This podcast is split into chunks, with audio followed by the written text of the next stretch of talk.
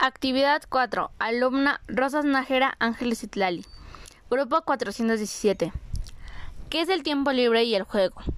El tiempo libre es un periodo de tiempo fuera de nuestras obligaciones, en el cual podemos desempeñar actividades de carácter voluntario cuya realización crea satisfacción, mientras el juego consta de actividades que se realizan con fines recreativos, de entretenimiento o de diversión desarrolladas por una o más personas. ¿Qué impacto tienen los conceptos que investigaste anteriormente en las prácticas motrices actuales? En la actualidad, al no poder salir y realizar actividades al aire libre, lo utilizamos como una excusa para no movernos y ocupar el tiempo libre dedicado al uso de redes sociales. Al no existir prácticas motrices puede traer grandes consecuencias a la salud como el atrofia de músculos.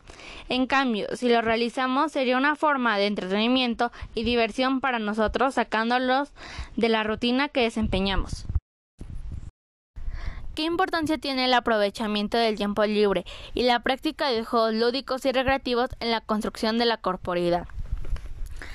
Actualmente, debido a que los jóvenes se enfrentan a problemas como el tabaquismo, drogadicción, delincuencia juvenil, es necesario realizar actividades que permitan que los jóvenes utilicen adecuadamente el tiempo libre, tales como actividades lúdicas y recreativas, que se verán reflejado en el desarrollo integral de cada uno, así como aumentando sus habilidades motrices, por lo que evitarán el sedentarismo y enfermedades crónicas a largo plazo. ¿Qué modificaciones cardiovasculares y musculares se producen por la práctica de actividad física, juegos lúdicos y recreativos?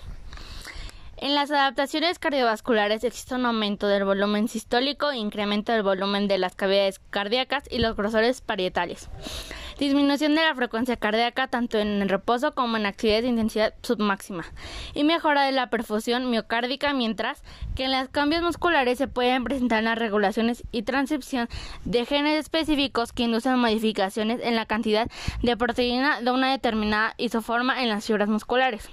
Dependiendo de la naturaleza, tipo, frecuencia, intensidad y duración y del estímulo, ejercicio, actividad o entrenamiento, la respuesta adaptativa puede tomar diferentes formas.